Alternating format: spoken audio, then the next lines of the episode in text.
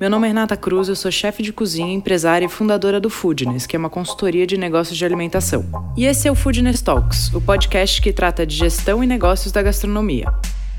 Cada semana vamos receber um convidado falando sobre um tema que ele domina.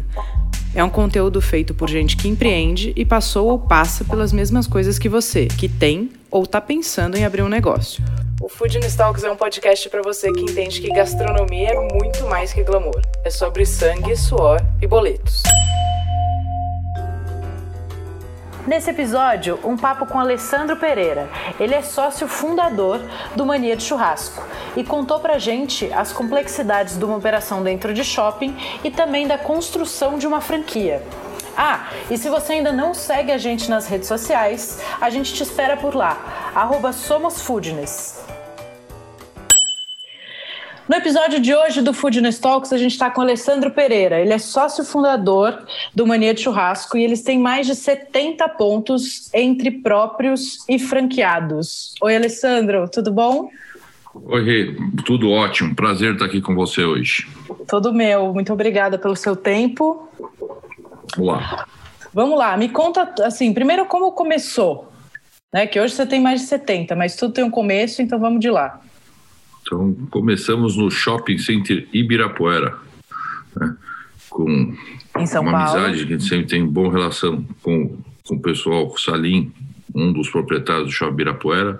Meu pai tinha um, um restaurante cafeteria chamada Scott's Coffee Shop, que não ia bem, que foi um mix que não ia bem no shopping.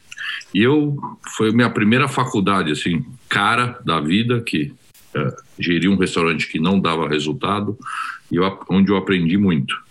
Sim. Aí meu pai uma hora virou e falou, pô, vamos vender isso daí ou fechar. Só que um bom português para vender um negócio ou fechar é difícil.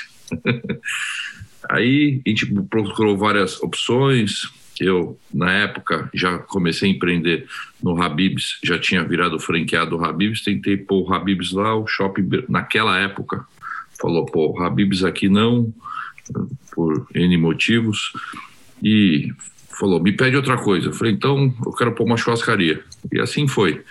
Eu, ao lado tinha o Vina Express, que acredito que eram umas primeiras unidades da rede, já vendia muito bem. E aquilo me inspirou, falei, pô, vou montar uma churrascaria express, que naquela época em shoppings não havia churrascaria já com carnes, como as churrascarias rodízio que havia na rua, eu lembro que eu frequentava a reunião da Chuesp, que só aquelas grandes churrascarias rodízios não tinha esse conceito de levar uma churrascaria para dentro do shopping. Então, assim foi, a gente montou a Mania de Churrasco lá no Shopping Ibirapuera, tá. em 2001. Foi o nosso primeiro restaurante. E ficamos lá cinco, seis anos apanhando muito, só com uma. Tem gente que acha que já inaugura e já começa a rodar. Eu Sim. lembro que eu conheci o Roberto Belauski lá no shopping. Eu falei, pô, te admiro muito. Tô aqui, sou seu vizinho. Ele falou, bons vizinhos, bons negócios. Eu vou te ajudar aqui. Pô, mas eu vendo tão pouco. Não, você vai ver. Eu vou te ajudar você a vender mais, que eu vou trazer mais público bom aqui pro teu lado. e é, assim foi. Isso, isso é uma e... verdade muito grande, né? Quando você tem bons vizinhos, bons parceiros. Não... É que eu falo. É, no shopping eu quero estar do lado de gente boa que é bom. Bons vizinhos, bons parceiros, isso fomenta, melhora a opção para o público e leva mais público para todo mundo. Tem gente que acha Sim. que está do lado de gente ruim, ah, meu vizinho é ruim, vai ser bom. No longo prazo eu não vejo isso, porque eu sempre quis estar do lado de gente boa, em bons shoppings, com bons concorrentes, que isso fomenta o negócio. E assim foi lá no Ibirapuera. Ficamos cinco anos. Foi no sexto ano, demorou seis anos para a gente abrir o segundo restaurante. Mas me conta uma coisa. Você abriu um negócio que era uma novidade, né? Que você não tinha também nem muito, muita referência. Quando que você começou a equalizar isso? Breakivou logo ou não? Você apanhou bastante? Não, Breakivou demorou para Breakivar, acho que uns 4, 5 anos. Quando o Breakivou começou a resultado, daí que eu já aceitei o convite para o segundo. Porque na tá. época eu fazia SPM, né? Eu estava cursando uma pós em propaganda de marketing e lá a gente criou a marca. Acho que eu ajudei meus uhum. professores lá para escolher mania de churrasco, que já entrega, pô, é mania de churrasco, já entrega o produto. Desenhar o logo, tá? Que eu sou grato, que foi uma consultoria grátis, que meus Eu sempre que eu tinha um tema para fazer o trabalho, eu falava, vamos fazer o meu, o meu, o meu, que eu sabia que eu não tinha dinheiro para contratar designer, o caramba. Eu lembro que o grupo ia ajudar a fazer a marca e o professor, nossa, me deu uns toques na época que impagáveis, né? De, de como desenhar a marca, o propósito da marca, o porquê mania de churrasco. Então, eu. eu Já abriu com esse nome, não? Já abriu com esse nome, Mania de Legal. Churrasco. Já entregando as cores. Aí eu lembro que o pro branding, o pessoal da SPM me ajudou muito. E de operação tem o Alceu, que está com a gente desde o início, de Erval Seco Gaúcho, que sempre manjou muito de, de, de, de churrasco, está com a gente até hoje. É o nosso churrasqueiro que treina todos os churrasqueiros, cuida de produto, equipamento.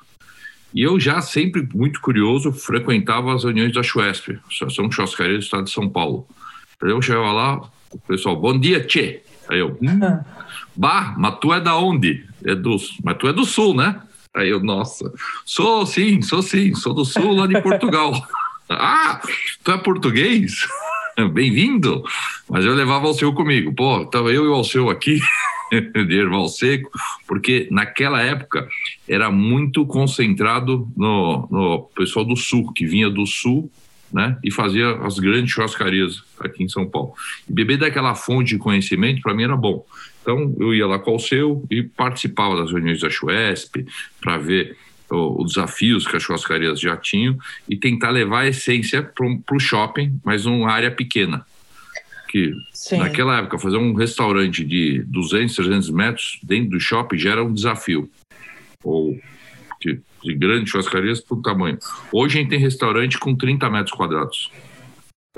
Sim, eu lembro que o, o, Baltazar, que era o presidente da Chuesp, bah, mas tu fez uma churrascaria de 30 metros, mas esse é o futuro. Aquelas errado não estava, né? Não estava, não estava. Puta, aquilo me deu um ânimo. E eu e me conta, errado para fazer coisa. caber, né? E ele falou, mas, ah, mas isso é o futuro. Isso é o futuro. Me conta uma coisa, hoje, né, a gente estava brincando antes que a, a, parte fácil é olhar e falar, puta, 70 pontos entre, entre próprios e, e franqueados, etc. Mas nesses 4, 5 anos aí, de 2001 a 2006, você pensou em desistir quantas vezes? Nossa, Eu, nossa, o Alceu até hoje olha para mim e fala: Putz, quantas vezes a gente pensou em desistir? Às vezes ele me cutuca assim. Agora posso falar: o Viena vendia muito mais que a gente no Ibirapuera. E nós, assim, caramba, precisamos vender mais, precisamos vender mais. Hoje ele olha e fala: Olha, nós estamos cheios, nós vende muito mais que eles. que naquela época era um escalar o Everest, entendeu? Sim. E o tempo vai passando, desafios, mas é perseverança. E de mudar, achar mix, é, me, me, conta um pouco qual foi esse caminho, assim, pra, porque muita gente que ouve a gente, especialmente agora nesse período de pandemia, tá, tá tendo que lidar com situações que o, o, o empreendedor criativo foge, né? Que é olhar para o negócio sem, sem, sem amor e falar, puta, isso eu adoro, mas não funciona. O cliente não entende, eu não tenho demanda suficiente, eu preciso tirar, ou eu preciso ajustar. Ou, é, essa ideia que eu tive era maravilhosa no papel, na prática ela não funciona. Quais foram os passos que você considera mais importantes para que, que vocês deram para realmente chegar nesse ponto que ah, tá, agora a gente break voa e, e vamos, vamos passar para a fase expansão? Primeiro é cliente, cliente, cliente. Break vai com cliente no salão, gente. A segundo restaurante nosso foi um convite do pessoal do Chapéu Dourado, que alguém da diretoria ou do conselho da família viu, gostou e botou no wishlist e falou: ó, vamos convidar que eu vi lá no Shopping Birapuera para participar aqui do Eldorado. O terceiro restaurante nosso também foi um empreendedor do shopping que foi no Eldorado, viu, comeu, gostou e falou: pô, eu quero isso no meu shopping. Legal. Então, isso é, você tem que ser desejado. Eu sempre tive desejo de ter loja em vários shoppings. Só que eu, hoje aprendi que o shopping tem que querer também. E gostar Sim. da tua operação, gostar. E o público, por quê? O shopping está vendo o que o público quer. E se o público quer tua marca, quer teu produto, você bem aceito, aí você vai ter um caminho de expansão. Então, sempre olhar para o público. Na nossa história, às vezes quebra paradigma. Uma história boa que eu me lembro, que eu falei da Chuesp, churrascaria, tudo, custo de proteína. Nossa, aprendi muito com, com proteína, carne de qualidade. E graças a Deus a minha família também tem pecuarista. E quando começou a melhora da pecuária no Brasil, na fazenda, de Angus, tudo, eu já fui aprendendo, já fui tendo os toques, consultoria também familiar. Você me falou, ó, carne boa é isso aqui, ó. Essa é a carne do futuro. Isso aqui é carne que as pessoas vão querer. E assim a gente começou a vender carne de qualidade, né? Que era uma commodity. A carne, picanha era picanha, é o quatro, não, não tinha aquela diferenciação por qualidade. E a gente já começou lá atrás fazer parceria com frigorífico, com produtor, para ter sempre carne de qualidade. Eu lembro que eu, eu, lancei lá no Shopping Ibirapuera um festival Nelore Natural. Aí tinha uma baita banner lá, Nelore Natural, boi de capim. Nossa, tinha pecuarista que ia lá só para tirar foto com a banner. Bah, mas tu vende essa carne, essa carne que nós produzimos e ficavam felizes. E depois o Angus, ou seja, está sempre é, em parceria com. A gente fala que fornecedor aqui não é fornecedor, é parceiro. A gente pega parceria para ver o que é melhor que o consumidor quer e quebra paradigma também. Aí tem uma outra história. Eu vou falando aqui, posso falando das histórias? Pode, claro. então tá bom. Que desafio. É, à noite a gente vendia muito pouco. Às vezes eu ia no shopping, o shopping lotado e nosso restaurante vazio. Aí a indignação leva a ação, né? Aí chegava Sim. a noite, puta, vendeu bem, mas à noite não vendeu nada. Putz, o que nós vamos fazer? Puta, à noite não vende. Aí eu olhava lá, pelo mix de produto, carne, não, não tinha um apelo para vender à noite. Aí, olhando também referência, eu não, não tenho vergonha de sempre falar, o Viena foi uma referência para mim muito grande. O Express não tinha pizza, mas os Vienas grandes tinham pizza, rodízio. E vendia. Aí eu falei, vamos pôr pizza. Aí o meu sócio lá, o, o gaúcho, o gerente falou, você tá louco, não, não sabemos fazer pizza. Eu falei, mas temos que fazer. Então faz tu. Eu falei, tá bom. Aí pegamos, fomos pesquisar para ver a, a, melhor massa de pizza, produto, é, equipamento.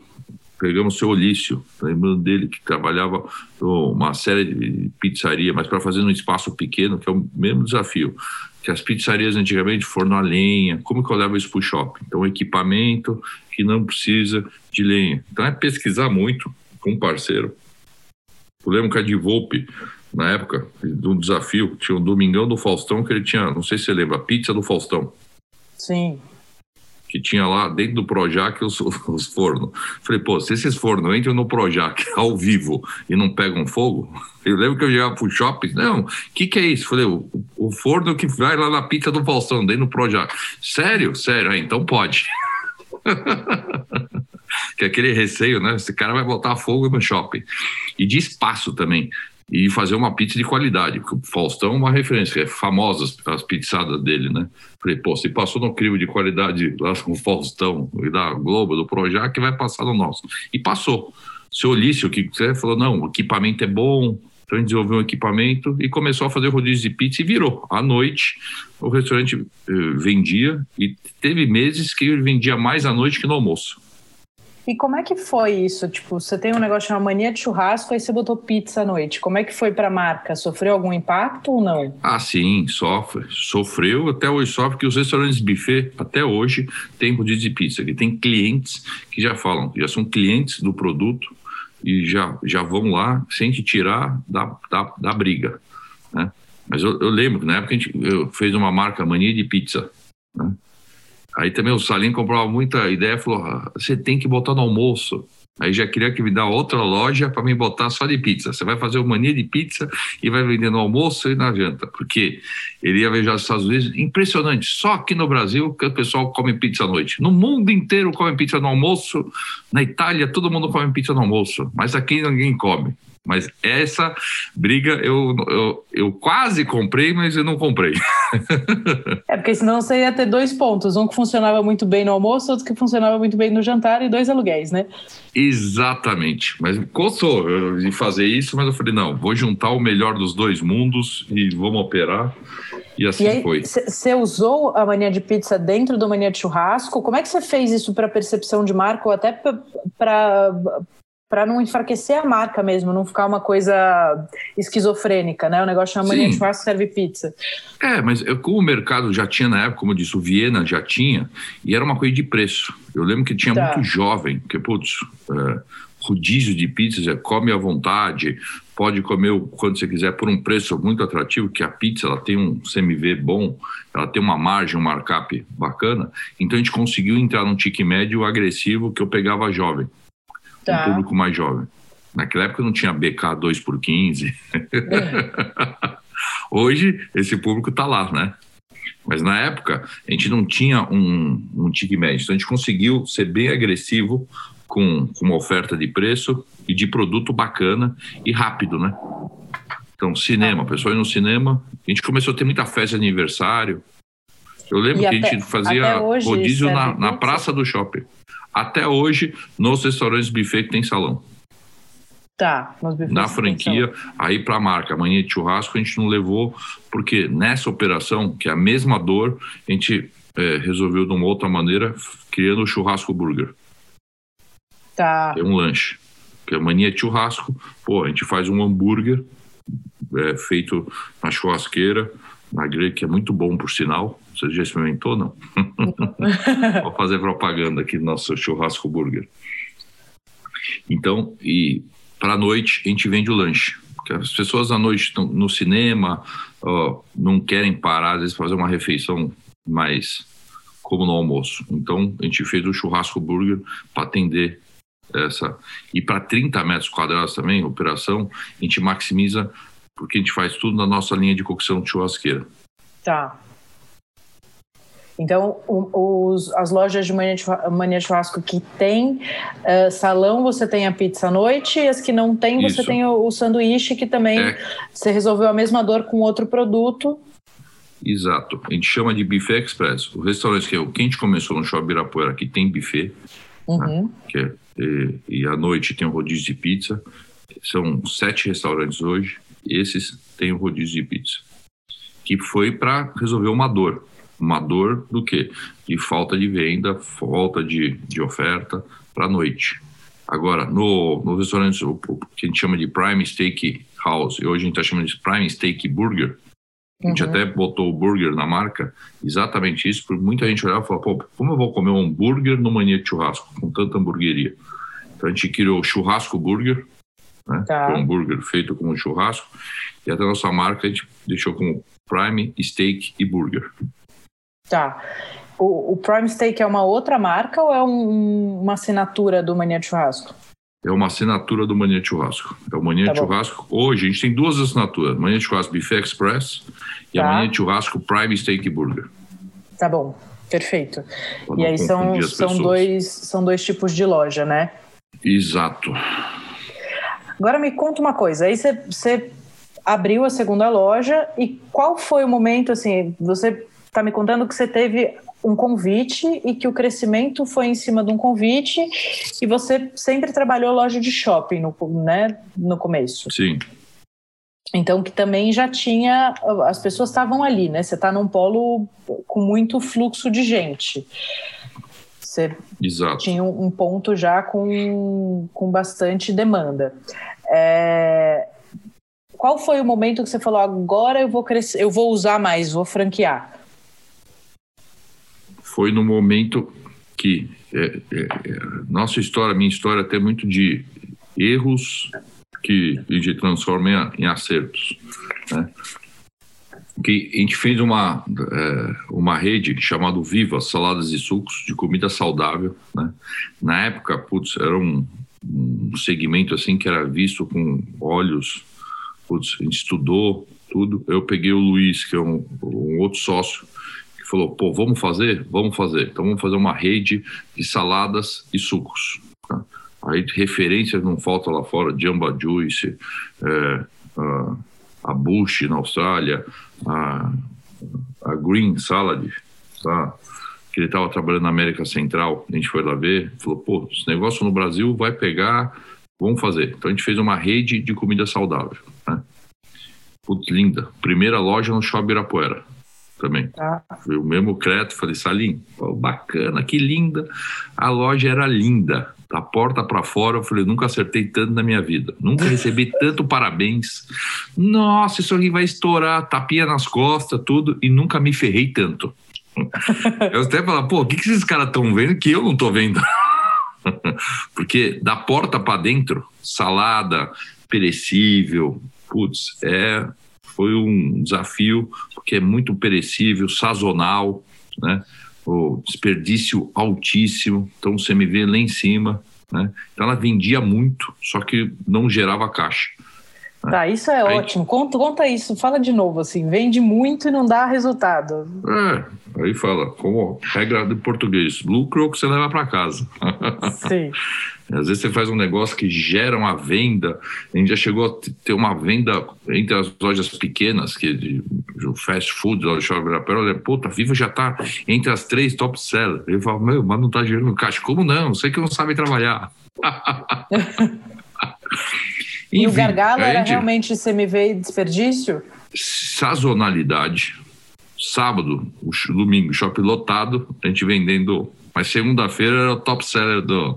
Vendia muito segunda-feira, que é o dia da consciência pesada. Sazonalidade, o frio, o calor aqui no Brasil, as pessoas indo para salada, suco, é impressionante. Aí, de novo, eu ia para Nova York, nevando, as pessoas comendo salada e tomando suco. Aqui, as pessoas não têm esse hábito. Não uma tem. questão cultural, eu não né? tinha. É uma questão cultural que eu aprendi a duras penas. Eu via que o gerente de marketing da Viva era o São Pedro, Sol. Se um dia de sol, caramba, se ele mandasse, ah, aí vendia bem. Né? Se não, putz, no inverno, então a sazonalidade foi um aprendizado putz, enorme. E aí, na época, eu lembro já a gente conversando com o Luiz, o Luiz já conversando no mercado, falou, vamos conversar com o mercado. Sempre, como eu falei, o, o Viena referência, vamos olhar no ramo de alimentação saudável outras referências. Aí, isso que ao mesmo tempo me chateou, me desanimou, mas a, a, me abriu meus olhos. Eu falei, pô, as dores que a gente estava sofrendo, todos os operadores da época tinham iguais. Uhum. Eu vi, não era uma dor putz, interna que estava na minha gestão, era do, do business, do negócio. Tanto é que aqui no Brasil a dificuldade de alguém consolidar uma rede de alimentação saudável. Muitas, na época. A gente era um dos cavalos de, das marcas que a Viva, a Select, tinham várias, Salad Creations, tinha várias as marcas que falavam, putz, ó, são apostas, e todas essas tiveram dificuldade para formatar uma rede e parar de pé por esses problemas que eu estou te falando. E a gente tá. até foi no benchmarking com o mercado, viu, putz, muitas na época, naquela época, a gente falou, pô, vamos fazer uma fusão, ou se juntar, tudo. Aí falou, putz, mas tá todo mundo ou tão ferrado com a gente, tinha umas mais ferradas ainda. Aí eu falei, tá. cara, então vou fundir com o meu outro negócio, que é a churrascaria. Então, daí nasceu o conceito Prime, o menor ainda. A gente já tinha pego churrascaria, eh, as grandes rodízios, fez caber em shopping, em 200, 300 metros, por que não pegar de 200, 300 metros e fazer caber em 40, que é, é para praça de alimentação? E assim foi. Aí investimos em equipamento, tudo, tecnologia e formatamos a operação que estava na Viva, a sala de sucos, para fazer a Prime Steakhouse em formato pequeno. É muito tá. food service, produto, pegamos toda a sinergia que a gente tinha com a manhã churrasco e criamos esse conceito. E viramos os restaurantes que a gente já tinha. Aí, de novo, relacionamento, levar no shopping. Uhum. E tinha shopping falou: não, a gente quer alimentação saudável. Pô, proteína também é. Tem médico que você vai. Eles queriam, para mix de produto, eles queriam ter um label. Isso. De saudabilidade, né? Exato. Mas aí, de novo, com bons relacionamentos com o pessoal do shopping, que eu sou grato hoje, todos, todos que a gente tinha a vivo, viraram e falaram: tudo bem, vocês podem fazer o turnaround para o Mania de Churrasco. É, assim tá. foi. Aí a gente percebeu, São Caetano, que é a Bia, que foi uma das primeiras, pô, a gente virou. É, tem uma história engraçada aí no meio, que a Bia teve muita paciência com a gente, que a gente tinha a Viva, Salas de Sucos, eu falei, vamos fazer uma hamburgueria gourmet. Aí fizemos uma hamburgueria gourmet. Pô, fantástico, um produto excelente. Pô, ficou bom, hein? Aí, come... aí só que o que a Viva era bom da porta para fora, a hamburgueria era boa para a porta para dentro, em processo, em custo, desperdício, era tudo. Tá. Só que ela vendia pouco. Aí eu lembro que quando a gente chegou no break-even, eu falei, nossa, agora no break-even, agora vai. O BK tava entrando no Brasil, abriu uma baita loja do BK, dois por 15. Eu falei, nossa, aí derreteu. falei, como eu vou combater com um cara desse, com marca, branding, com putz de uma máquina por trás, preço. Já tem desejo, aí, né? Isso. Aí eu falei, e agora? Né? Aí eu falei, vamos salvar, tava uma âncora. Aí a venda despencou. Aí ela durou nove meses, essa operação. Porque aí a gente virou, falou, ferrou, vamos então. Porque o hambúrguer também era só um produto, monoproduto. Uhum. Então tá. a gente falou, pô, vamos pegar uma linha de churrasco que a gente já põe a linha de produtos, que era muito maior o sortimento, mas daí que ficou o hambúrguer. O churrasco hambúrguer, tá. vamos manter o hambúrguer, que era e é muito bom.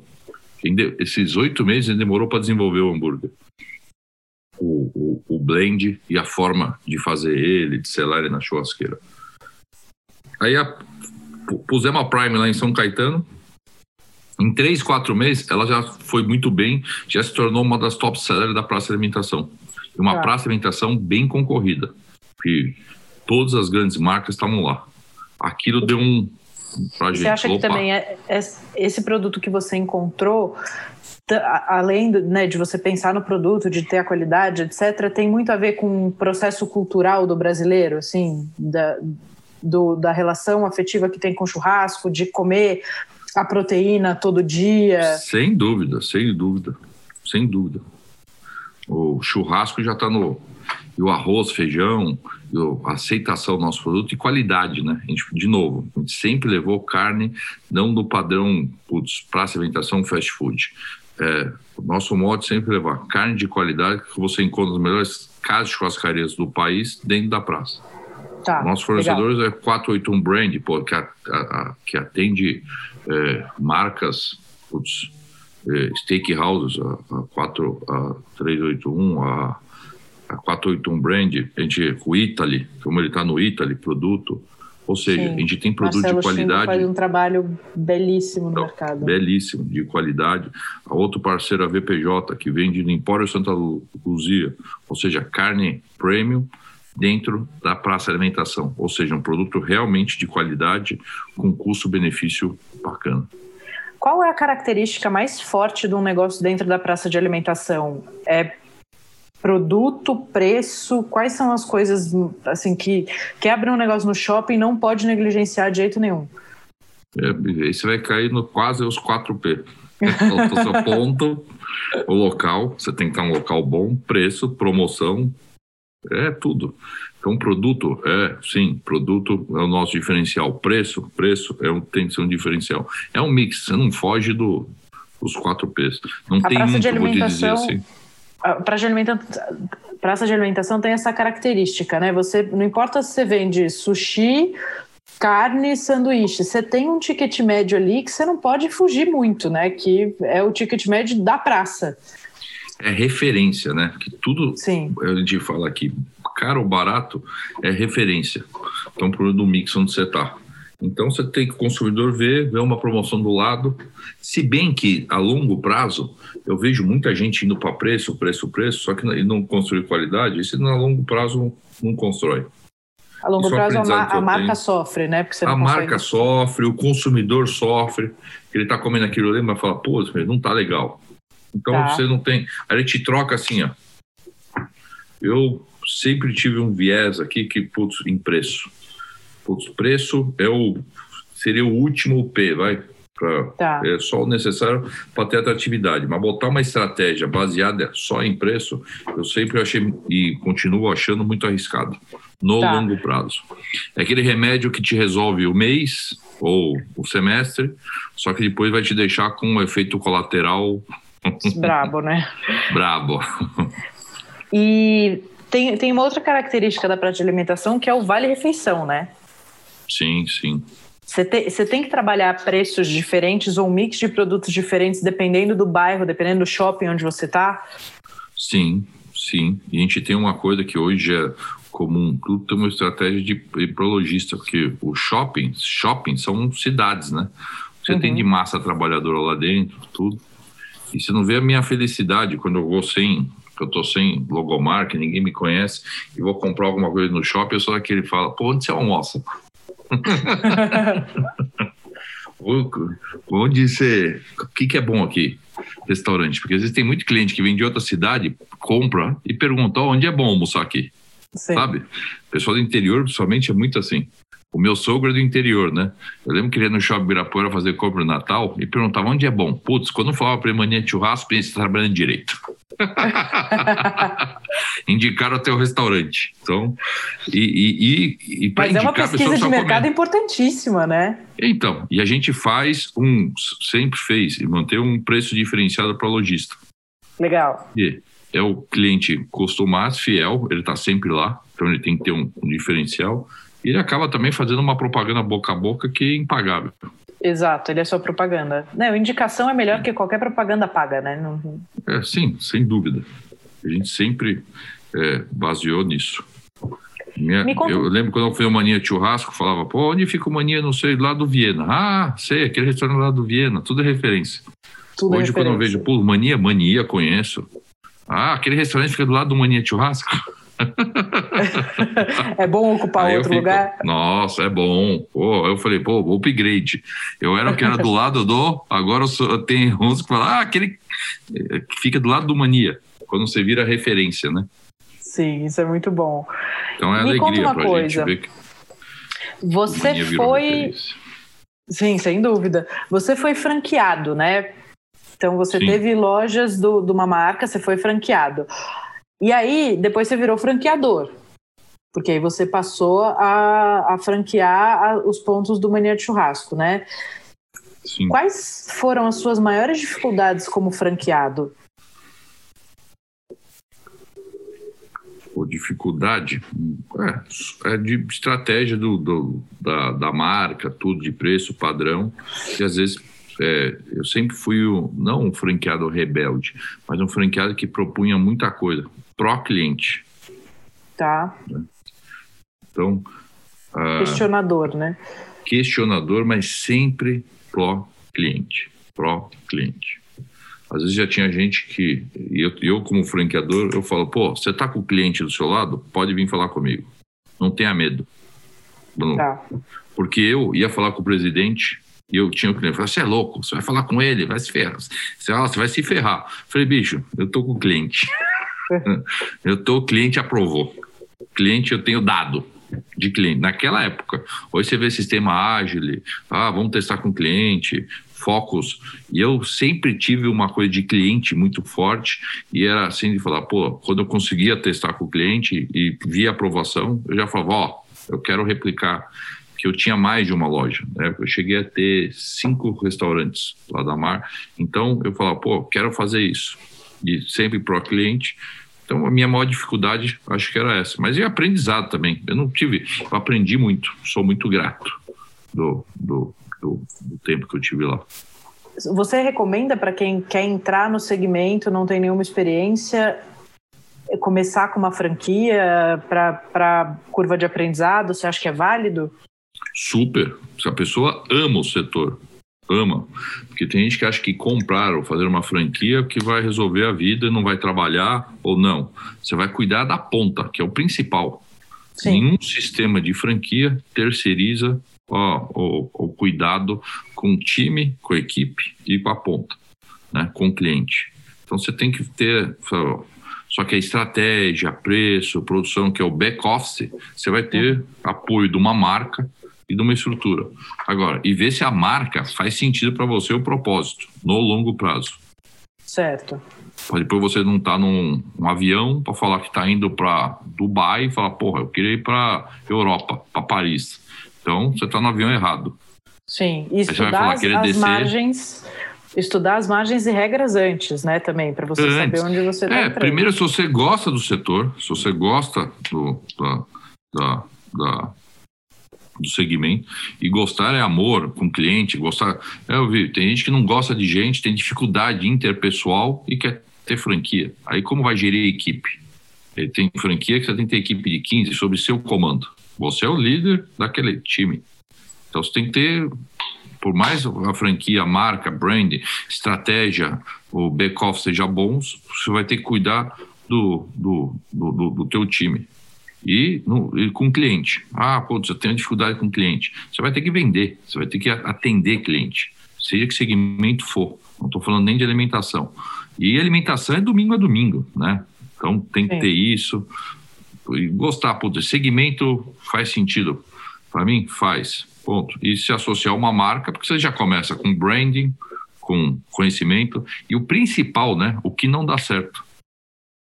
Porque ideia, eu também já sei muita ideia. Eu, eu ah, isso aqui não, a gente já fez isso aquele restaurante lá, não vai, vai lá ver. Só que eu ia lá ver. Eu, eu sempre fui muito internacional de franquia, a troca.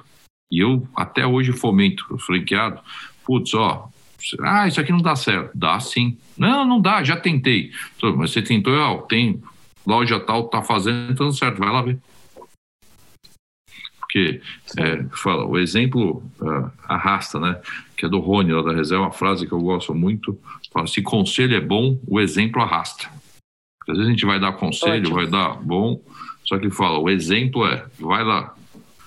Tem a loja São Caetano, que foi uma das primeiras da Prime, tem a Mari, o Oda, ficam lá quantos franqueados que estão pesquisando sua marca, a gente fala, vai lá visitar. Aí visita, vê o atendimento tal, fala, pô, eu fui conquistado como cliente e como franqueado. que a Mari, ela tem um amor ao Mania Churrasco, amor aos clientes, amor à equipe dela, que é... Meu filho virou estagiário, fui visitar um dezembro a loja, meu filho, quantos anos você tem? Você não quer vir para cá? Já conquistou ele e passou duas semanas lá. Ótimo. E alguma regra que você, regra ou, ou modo de trabalhar, né, que você como franqueado questionava e que você mudou, melhorou, atualizou quando você se tornou franqueador? Não, putz, aí tem é, modos de aprendizado, né? O mundo está mudando rápido, então acho que não tem um então, o mercado hoje é diferente do mercado de cinco anos atrás, então diferentíssimo de dez anos atrás. Né? A gente está sempre buscando aprender. Então, mania de churrasco mesmo hoje já está pensando diferente do que pensava cinco anos atrás. Tá. Que as praças de alimentação estão mudando, os concorrentes estão mudando. Então, é aquilo. É, só que a velocidade hoje está sendo mais rápida. Antes você tinha que fazer um, retrofitada ou olhar a estratégia de 5, 5 anos ou anualmente, agora semestralmente e mensalmente. Caramba, que o mercado está muito muito nervoso, muito né? volátil, né? E na pandemia, então, Putz. É isso que, essa era a minha próxima pergunta. As praças sofreram muito com a quantidade de home office, com o aumento dos home offices? Muito. Nosso setor tomou uma canelada. Restaurante, tem dia que eu estou meio deprimido, meio chateado. Tenho amigos que estão no setor de eventos e turismo. Eu falo, porra, vocês estão pior. Sim. tem sempre alguém. Então, sempre foi a referência. Tem que ser, sempre falar com alguém que está melhor que você, mas quando você estiver reclamando um pouco, olha para baixo também quem está pior que você. E tinha segmentos que eu falei, nossa, realmente, então vamos lá, sacode a poeira, dá a volta por cima e o que a gente fez. Tentou, a gente fez um evento agora chamado Fogo Forte para falar, pô, a nossa alma, nosso fogo não é uma pandemia que, apesar, não tirando da seriedade da que foi a pandemia, dos desafios, dos problemas, dos aprendizados que trouxeram, mas foi um baque pesado. Mas graças a Deus, outubro agora, e shoppings populares, a gente viu voltar antes, que esse pessoal, acho que por por modelo de trabalho, tudo, acho que fez um home office ou um menor. Então, a gente, a gente é claro isso, já os shoppings populares voltaram antes e, e, e voltaram mais forte. Rio de Janeiro, um mercado que também respondeu mais rápido do que aqui em São Paulo, mas os tá. centros comerciais, o, os shoppings e restaurantes que dependiam mais do, do almoço executivo, esses foram os que mais sofreram e são os que mais estão sofrendo hoje. Você já considerou encerrar alguma atividade em shopping que era muito comercial e que você acha que não tem expectativa de volta tão rápida? Ainda não, que a gente falou fogo forte, que é osso duro de roer. pra, a gente ainda está resistente. Tá, não estamos nos nossos planos ainda. A gente teve um franqueado que repassou, que a gente respeitou, não aguentou, falou: ó, era grupo de risco na época, resolveu parar tudo. E o shopping até feliz que o shopping virou e falou, pô, vamos deixar aí, vamos deixar fechado, vamos aguardar um outro e tá falando com a gente, a gente repassa para depois lá voltar. Tá, perfeito. Tá. Então vamos agora entrar na fase, na, acho que a informação mais importante aí que imagino que vai interessar muita gente. Quando você pensa numa marca e fala, você, puta, eu quero franquear isso. Aí, o, o conceito na teoria é muito mais simples que na prática, imagino eu. Né? Qual, qual é o passo a passo para você construir uma marca uh, que seja possível de franquear e depois quais são os caminhos, assim, ou dificuldades, o que você quiser trazer? Vou, vou repassar um conhecimento que eu tive, né? Que eu na vida sempre procurei ter bons mentores e bons aprendizados de quem fez, né? Hoje eu vejo na pandemia que é ver louco especialista. Pô, um negócio que tinha acabado de surgir no mundo, seis meses tinha o vírus, aí eu sou especialista em. Falei, porra, especialista? Estamos todo mundo aprendendo, porra. E já tem cara que falando, cheio de especialista. Aí foi, mas por que, que ele se tornou especialista? O que, que ele fez? Não, é especialista que dá conselho que o, ah, vai acabar tal setor, vai isso acontecer tal, baseado só em estudo empírico e nada prático. E eu sempre busquei ter, sim, conselheiros práticos. E essa sua pergunta sobre franquia, eu sempre, um dos conselheiros que eu tive foi o Robson Shiba, do Shining Boss, dentro da BF, é. Associação Brasileira de Franchising, e na prática, que ele sempre falou e fala, falou, ó, oh, o negócio é bom, você faria para sua mãe? Se você faria esse negócio e daria ele para sua mãe, você está pronto para franquear. Se não, não faça. Ou seja, com manuais, com receitas, pô, ele está formatadinho. Porque eu vejo, às vezes, muito, ah, tro vamos trocar o pneu carro andando, tudo, e a gente foi sempre rigoroso. A Viva, a gente chegou a franquear, tinha mais de 100 pedidos de franquia e a gente não franqueou que eu sei que ia criar uma bomba. sabia que não era um bom negócio. Não fechava a conta. Ah, vou na esperança de um dia fechar, aí não fecha, aí você cresce só uma base ruim. E quando a gente fez o Prime, a gente testou bastante, viu o modelo, operação, fez uma loja em Londrina longe, que a gente aprendeu pra caramba. Aí falou, when you lose, don't lose the lesson. A gente se ferrou muito, mas aprendeu muito. Quero operar fora do estado, puta, diferença de alíquota, frete, ixi, um monte de coisa. O que, que a gente aprendeu para depois falar, pô, acho que agora tá bom, vamos franquear e vamos para outros estados. Quando a gente foi para o Rio de Janeiro, pegou a família Sade lá, que é de Carioca, falou, pô, vamos entrar bem no mercado importante com boas pessoas, né? Então, é isso. É, a gente, quando foi para o Rio de Janeiro, a gente encarou como a gente ia indo para outro país. Mas é um pouco isso, né? Entender é. a, a outras a cidades. Local eu lembro que o pessoal do meu escritório até hoje briga comigo, ou brigava, quando o Rio queria fazer uma coisa diferente. Quem autorizou? O Alessandro, mas a gente faz assim, que franquia é padrão. É, mas lá no Rio dá certo. Você, de novo, com o cliente não mexer no propósito da marca, ok.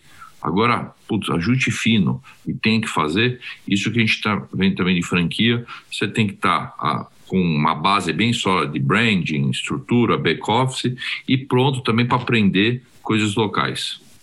Entendeu? Ou de produto. A gente tinha um produto que era chá gelado. Falou, pô, aqui no Rio de Janeiro não é chá. Chá aqui é quente, que é mate. Sim. Então, vai chamar mate. Eu vejo muita gente gastando um monte de dinheiro. Não, é chá, que meu chá. Num público, que num mercado Y, não chama de outra maneira. Então, às vezes, uma pequena adaptação, sabe, que é, gera, pode gerar um resultado. E é muito desafiador ter é, lojas em diferentes cidades? Ah, sim, muito. Por logística, por gente, por N fatores. Por N fatores. Tem que estar tá muito maduro, né, para começar a abrir em outras cidades, porque só o deslocamento que você precisa gerar para estar nos, nos dois lugares, ele custa caro, Sim. ele custa tempo. E a dificuldade que a gente tem em crescer em espiral, em crescer próximo. A gente tem pedido uhum. de franquia para Manaus. Fala, pô, mas eu não tenho nem porque eu vou para lá. Aí elogio, nada contra. É um mercado maravilhoso, mas eu tenho que estar tá pronto para chegar lá. Né? Aí fala, dá algum problema? Hoje a gente, de novo, intercompany, os franqueados do Rio se apoiam, entendeu? Tem algum problema com logística um com o outro, ou com gente, ou loja treinadora, sabe? A força da marca está na força de você ter um franqueado. Eu falo, agora é nosso. Quando o franqueado fala, você está ajudando a construir a nossa marca, a nossa fortaleza. Né? Eu vejo franqueador só, putz, meu, meu, nossa marca. Se a marca cresce, fala para os franqueados, teu investimento, nosso investimento cresce. E a uhum. força da marca no local. E algum, alguns mercados que a gente entra e fica com uma marca, com uma loja só, vê a dificuldade de estar tá isolado, está começando um trabalho com força de marca, força de, de logística, ou seja, e são N fatores. É porque às vezes as pessoas têm a impressão de, ah, eu vou franquear e eu vou trabalhar menos, né? Pelo contrário, você vai ter que ficar Nossa, viajando para atender. Ah, caramba! Tá próximo ao seu franqueado, né? Ele brincou, a expansão de uma vez em Manaus, ele foi lá e falou: você vai ficar dando assessoria lá em Manaus. Imagina, São Paulo tem uma base, entendeu? Nada contra, ou no Nordeste.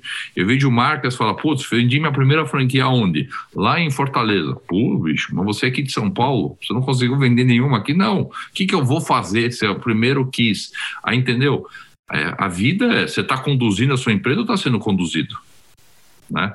E às vezes você é conduzido quando vai ver fala, hum, que é o toca-toca, né? Você está tocando o seu negócio ou você está sendo tocado? Eu vejo, infelizmente, muitas marcas no trabalho, pô, vendi ideia, mas longe, aí para dar o suporte. É que tem, é, a gente é bem assessorado. A Mel, que é a nossa jurista, sempre falou, pô, vender franquia é fácil. Agora, cuidar da franquia é... E a gente não é franqueador de, de taxa de franquia, é de royalties. A gente é. nem, a gente faz um trabalho para não vender. Porque, sabe, a gente nem precisa, ah, pô, preciso vender aquela franquia que vai vir uma taxa. Não. Por isso que a gente nem olha essa receita. Fala, putz, a gente vai ver royalties e mais no longo prazo. Sim, e, e, da marca ficar consolidada, né? Não adianta você Sim, vender, abre e fecha, abre e fecha, abre e fecha, isso é muito ruim para a marca.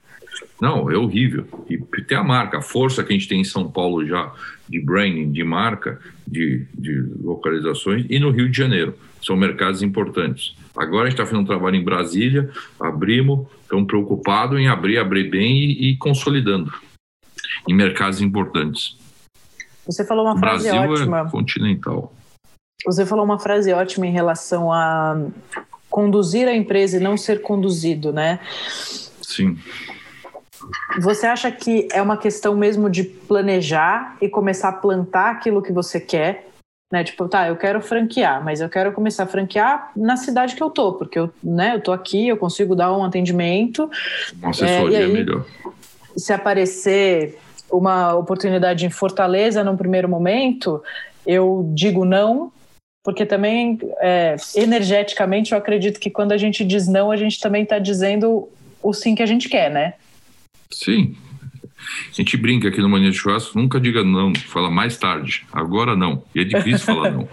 Sim, fala mais é tarde, difícil. agora não. Quem sabe? Para Manaus, a gente já teve alguns franqueados de fora que, pontaço, uma oportunidade, mas fala, beijo, estamos pronto. Quem vai assessoria, é o operador logístico, os braços, tudo, para entrar, entrar bem. Né? A gente às vezes já viu que às vezes a gente vai na oportunidade e às vezes perde o, o longo prazo. Então, é saber falar não, falar mais tarde, agora não, mais tarde. E sempre com olhar uma região, olhar com carinho, puta, qual o potencial daquela região e quando entrar, entrar bem. Né? Não só em bons pontos ou em, com sinergia.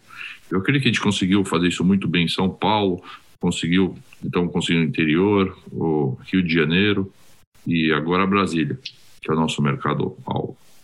Tá. Em relação. É, você tem hoje pontos uh, franqueados e pontos próprios, né? Em relação à gestão, são absolutamente diferentes, né? Fazer a gestão de um franqueado e fazer a gestão de uma casa própria. Ah, sim. É, não, a gente, até a gestão é diferente, mas a, gente, a tratativa dentro da rede, que a gente não tem uma tratativa diferente. A gente trata todos os restaurantes iguais. Preço, produto, promoção, tudo. Pelo contrário, a gente até faz alguns testes em restaurantes próprios. Quando dá certo, ótimo. Quando dá certo, a gente assume o ônus, né? Do tá, teste vocês não, não levam para o franqueado, Sim. né? E, então, e às vezes o, o, teste tem um custo, né? De testar as coisas. Então, a gente tem sim, restaurantes que a gente faz teste, a gente testa tudo antes de fazer, preocupado para quando desdobrar, nos dobrar uma estratégia, um produto que não para em pé, né? Que não dá certo. Então, essa é a nossa preocupação com o cliente e até com os franqueados internos. Às vezes tem estratégia ou produto que você põe na linha lá, dá errado, dá problema, enfim. Mas a gente não trata diferente. Não, a gente tem a, a mesma tratativa por dois modelos de, de restaurante. Se você fosse eh, falar de gestão assim para as pessoas que querem ter um, um restaurante próprio e para as pessoas que querem franquear, quais são as principais características e as principais é, o principal ponto de atenção em relação à gestão de uma loja própria e, do, e de um franqueado? Do franqueado, ele cuidar das pessoas, do time da equipe ninguém faz nada sozinho. Que tem perfil de franqueado barriga no balcão, que fica do restaurante das 8 da manhã às 8 da noite, ou fica lá, mas enfim, mas cuidando do, do time, cuidando do, do, cliente. E tem o franqueado que já é multimarca ou multiloja, entendeu? Que a gente até, que é o franqueado profissional. Tá. Só que ele delega pro time, mas é que eu brinco. Você pode delegar tudo na vida, menos a responsabilidade pelo outro negócio. Uhum. Então, a responsabilidade. Então, esse perfil de ter bons times, boas pessoas tocando o negócio, tocando o, o restaurante. E é importante. A gente tem ambos. É importante escolher. Você tem, é, você tem os dois, mas é, você acha importante escolher o, o franqueado com cuidado, assim, você sentar, olhar no olho do cara, entender que apito ele toca sem dúvida. A gente ainda está em constante aprendizado de olhar. É, putz, quer me ver bravo ou chateado. Bravo não, né? Porque às vezes eu falo bravo, o pessoal fica bravo comigo quando eu falo que eu fico bravo. então eu fico chateado. E alguém chega lá no escritório, reunião comigo e fala: quanto é a franquia? Ah, nossa taxa é mil. Então, e para investir tanto? Ótimo. O cara pergunta isso, então, então resolvido. Eu tenho. Não, peraí. Está falando se você vai ter, se você vai escolher a gente e se a gente vai te escolher. Entendeu? Porque às vezes eu vejo relação comercial muito fria, né? Para falar, como se fosse um casamento. Ninguém chega e fala, parece ah, quanto é, quantos camelos pelo teu, ou pelo, ou pelo teu. Ainda trata o negócio de uma maneira muito econômica. E eu, eu não vejo dessa forma. Então a gente faz sim um, um trial nos restaurantes com o nosso time de operação. Tem muito tá. franqueado que vai idealizando, putz, aí passa uma semana lá. Não, vamos entrar na Não, não quero entrar na cozinha, mas como você vai investir no negócio que você não vai conhecer a churrasqueira? Sim. Entendeu? E nisso a pessoa está avaliando a gente e a gente está avaliando a pessoa. Vai ter nosso time e falou: ó, o pessoal passou uma semana aqui, mas passou sentado olhando o celular e não entrou na cozinha, não conversou com nenhum cliente. Então a gente faz essa, esse namoro de uma semana da pessoa com a gente. É a mesma coisa que eu chegasse alguém, um franqueado, falando: aqui você não pode entrar. eu abrisse, não, aqui é o cofre, não, aqui é essa salinha aqui, ou esse segredo, você não. Não, a gente deixa, abre a operação para a pessoa ter certeza. E que bom, e tem a taxa de existência até alta o que eu acho bom. Tem gente falando, meu, bom, tá dando errado, ó, muita gente desistindo. Eu falei, não, a gente está qualificando, porque tudo é ponto de vista, né? Ah, o processo Sim. acho que não está sendo bom, que tem, a, a, taxa de desistência é alta. Eu falei, não, está sendo uma boa ó, é, peneira, funil, para que a pessoa, quando passar, ter certeza mesmo, que é desconstruir, para quando a pessoa entrar na franquia falar, putz, eu não sabia, ou a gente também falar, eu não sabia que a pessoa não tinha perfil, que nós já erramos Sim. muito e uma pessoa que estava com outro mais visão na cabeça e acabou entrando e, e, a gente teve repasse de franquia. É, é chato, é triste, né? Mas. Sim. E, e é desafiador, por exemplo, também o, o mercado da, da, gastronomia de alimentação é, traz as pessoas por um sonho, né? É, é, bonito dizer que você tem um restaurante, que você tem uma franquia de comida, as pessoas têm uma, uma falsa glamour. percepção um glamour. de glamour, Sim. exatamente, é. É, sobre o mercado. E a hora que o cara é vê, glamouroso. fala, Oi, lindo, você vai trabalhar sábado, domingo, o horário que seu, seus filhos estiverem é, dormindo, você vai sair de casa, você vai voltar quando eles já estiverem dormindo, e a vida nesse setor é assim. Tem gente que assusta também, né? Assusta. É fala, você vai estar trabalhando e todo mundo vai estar se divertindo. O shopping está cheio, todo mundo se divertindo, você está trabalhando. Aí quando todo mundo estiver é, trabalhando, você vai poder descansar e se divertir, porque o restaurante vai estar vazio. Essa Sim. associação é, é difícil, poucas pessoas fazem. Exatamente o glamouroso, que a gente adora o restaurante e ir no restaurante. Aí eu vou Sim. ter. Agora, você trabalhar num restaurante e fazer tudo aquilo, a mágica acontecer e servir, você tem que ter esse lado servidor, de serviço, de servir as pessoas. Se não tiver, é difícil você ser feliz no longo prazo. Sim, você tem que ter prazer no, no servir, né? Isso. E gostar de gente, gostar de cliente. Que aparece muita gente fala, pô, que eu, eu cozinho, eu recebo muito amigo em casa, adoro cozinhar para os amigos, então quero ter um restaurante. Quando o texto inicial esse falou, meu, vamos passar uma semana dentro de um restaurante, ver o que é, porque cozinhar para os amigos é hobby, é outra coisa, né? É, tem que ter um pouco disso, mas tem que achar um pouquinho também de Hell's Kitchen. não, a paixão tem que ter, fala assim, sem paixão é. não dá para chupar um picolé, mas tem que entender qual que é a dinâmica, né? Não é, não é glamuroso. Não é. E valorizar, né? Porque, putz, de franquia tem falam, ah, mas a logística, é isso, mas a carne chegou. Eu falo, pô, mas vai você cuidar e fazer. Né? Porque hoje a gente tem uma sociedade muito de chegar tudo pronto, empacotado. Aí os nossos treinamentos, vai visitar a linha de produção, vai visitar a fazenda, até nós churrasqueiros. Agora olha o cara o vaca no saquinho acha que aquele steak nasceu assim, né? E uhum. aquilo para chegar lá tem um back um trabalho antecessor para chegar, né? Então, e isso eu, eu, eu, vejo muito também em, na operação, de ter uma operação simples, mas também o restaurante requer cuidados, né? De, que a pessoa tem que enxergar antes. Então, essa é a nossa preocupação, tanto operacional quanto de negócio. Eu falar, pô, para em pé, para. Você faria para sua mãe? Faria. Então, você está pronto para fazer franquia. Sim. De longo e prazo. O faria para sua mãe porque é saudável, né? Que você não daria um negócio arriscado para ela, ou, ou, se não tiver com todo o carinho, o preparo que precisa, manual, né? O processo de, de manual Sim. de franquia é super denso. Super. E, e é o teu papel. Você tem que estar preparado para falar para onde nós vamos. Para lá. É na pandemia agora. A gente teve que assumir e falar para onde nós vamos. Não sabemos. Porque é novo para todo mundo. Eu falei, não sou um especialista nisso, não tem um manual de crise para o coronavírus. Pô.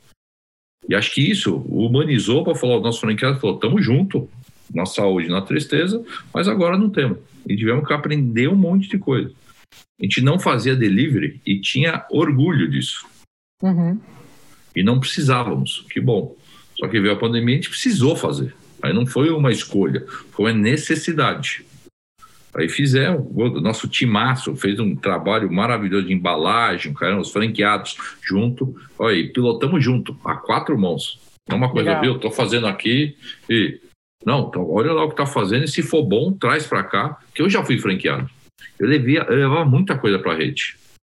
Que às vezes eu fazia e plantar felicidade e falar, ó, putz, eu fiz na minha unidade, isso virou padrão na rede. E eu fomentava meus gerentes, falava, ó, oh, bicho, trabalha direito aí, faz uma coisa bacana. Se for legal, a gente leva lá, isso pode ir para a rede toda. Sabe? Sim, muito legal. Que é o aprendizado 360. E na pandemia foi isso. Então, e os clientes viraram e falaram, pô, o produto de vocês chega bem.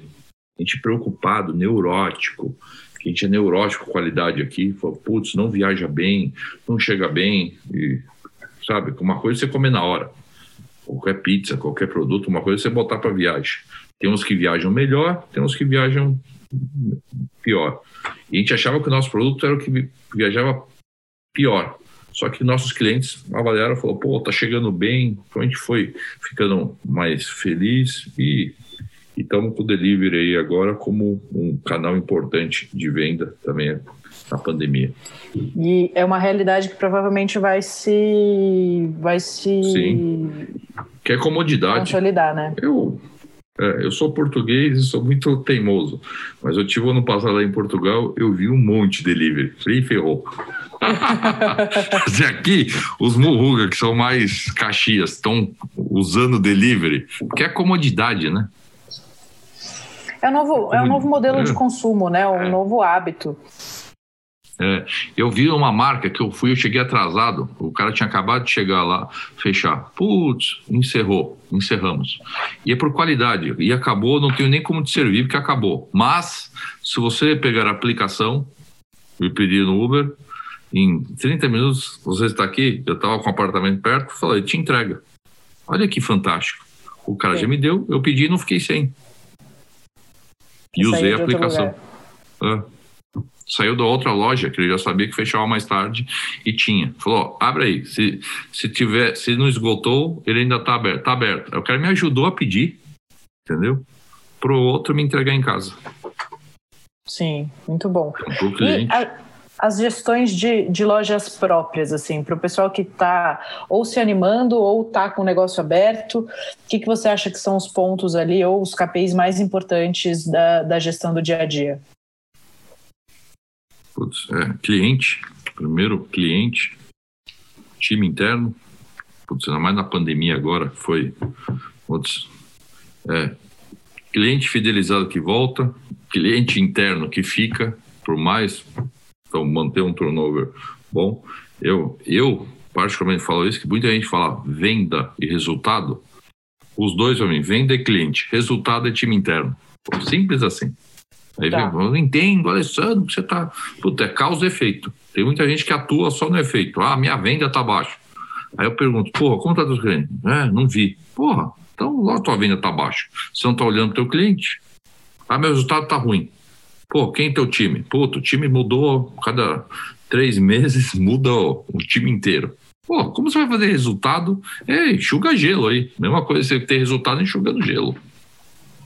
Eu, então, eu sou muito cético e pragmático em KPIs mais palpáveis.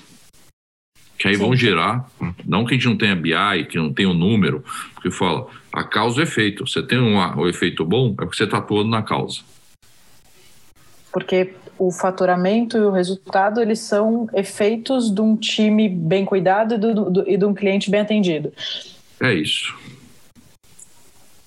Perfeito. em loja própria. E aí você tem que ver o que, que você tem que fazer para atender melhor teu cliente e com o teu time para trazer mais resultado, o teu time tá mais feliz, engajado e com eles para fazer mais resultado de longo prazo. E quando é, você aqui no tem... Brasil tinha uma época ah, resultado de um mês. O cara pega um mês, tem um resultado no mês, põe na parede e fala: Esse é o meu resultado. Ele fala: Bicho, você consolidou? Não, esse foi o meu melhor resultado ser humano, assim, um mês. Hum. Porra, tá bom, bicho. E no semestre, no ano? Há quantos meses? Consolida. Consolida. Consolida. Qual a tua média? É, o cara vai muito no 0 a 100 com o resultado histórico, best performance of the year, vai falar, tá bom. E a cadência? A consistência, né? É importantíssima. Consistência, exato. Pra e aí, quando você tem um, um, um franqueado, ele também é seu cliente, né? Então, é. atenção também para esse cara. Sim, sim, sem dúvida. Muito bem, muito obrigada, adorei nosso papo. Pô, que bom. Eu também estou à disposição aí e vamos em frente. Que 2021 venha com novos desafios e um cenário melhor para o nosso segmento aí de restaurantes. A gente está começando a fazer uma campanha aqui para 2021, né? Para as pessoas colocarem ah, os, os, números em ordem, né? Então, arrumar tudo de ficha técnica, arrumar a precificação, Isso, tá. olhar para todos os custos é, e tentar projetar forte. mais um ano que a gente não sabe o que esperar, né? É isso aí, mas otimista, não se, se falar. Sim, tá, dúvida. porque fala ano menos um, como eu estou em relação ao ano menos um, agora esse ano aqui, falar, ó, break, arrumar a casa e vamos voltar para 2021 com fogo forte e força total. Tem bom? alguma expectativa que você tenha para 2021? Assim, você acha que, os, que esse cenário, tipo, algumas oportunidades, etc., tem o cenário que acho que de consolidação no mercado, porque tem muitas, infelizmente, a pandemia foi brava para todo mundo, né? Então acredito Sim. que vai ter oportunidade de oferta de, de locais, de pontos onde pessoas joguem a toalha desistam, infelizmente. Sim. Que não fala, a gente é osso duro de roer, mas não tá fácil. Então a gente já vai olhar, botar o mercado e voltar a crescer. Porque o food, o Brasil ainda tem muito potencial de crescimento. Sim. Né? Então está pronto para aproveitar essa oportunidade. É o que então, a gente está tá tentando fazer aqui. Tá bom? Perfeito. Tá bom. Muito obrigada. Oh, obrigado a você, Rê. Valeu. Um beijo. Beijo. Tchau, tchau.